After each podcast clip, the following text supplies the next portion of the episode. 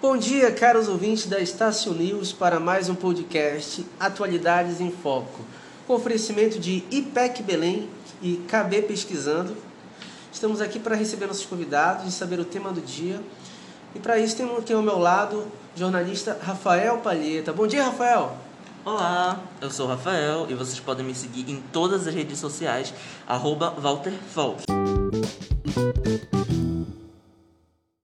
E hoje eu estou aqui com a atriz Letícia, que vai estrear a websérie chamada é, Desigualdade Social. Olá a todos, olá Rafael. Olá. E também temos aqui a Carol, que é uma socióloga. Bom dia, oi, oi. E aqui também temos a historiadora Larissa. Olá, bom dia. Bom dia a todas. É, um fato que eu gostaria de, de destacar antes é, de começarmos é que até 2018 o Brasil era a oitava maior economia do mundo. Mas nós somos mesmo o oitavo melhor país para se morar? Nós somos o oitavo lugar em educação e segurança? Eu acho que não. Mas por que não? Bom, vamos começar com a Larissa, é, que vai nos contar como surgiu toda essa desigualdade social. Então, Rafael, a desigualdade social é um mal que afeta o mundo todo.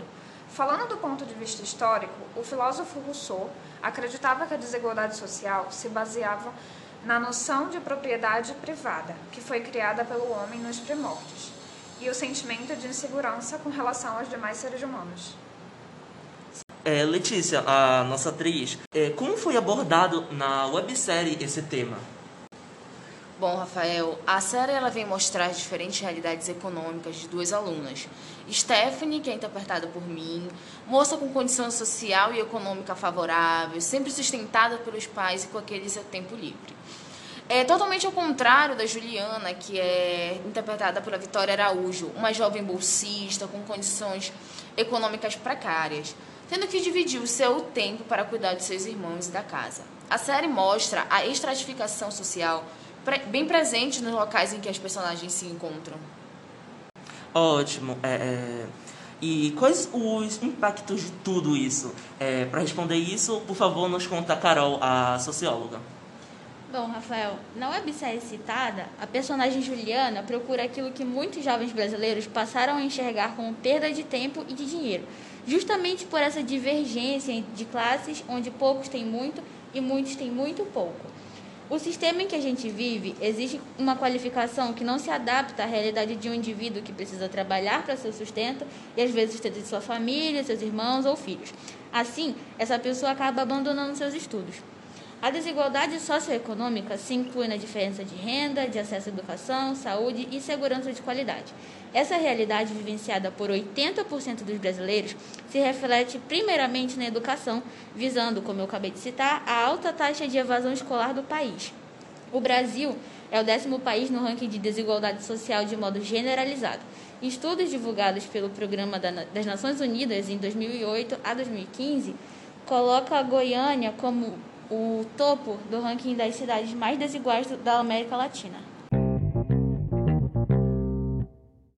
Ótimo. É, é, e se vocês quiserem seguir nossas convidadas, chegou a, hora delas passarem os arrobas delas. É, Larissa. Lari de Araújo. É, Letícia, por favor. Letícia Lucena. E Carol. Ana P. Costa. Muito obrigada a todas. Dia, gente. Se estiverem a fim de ampliar o conhecimento de vocês, procurem um documentário de 20 minutos no YouTube no canal TV Folha chamado Desigualdade Global, capítulo 5, Brasil.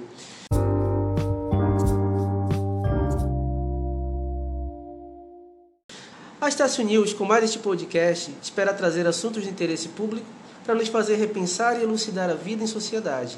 Tenham todos um bom dia e até a próxima!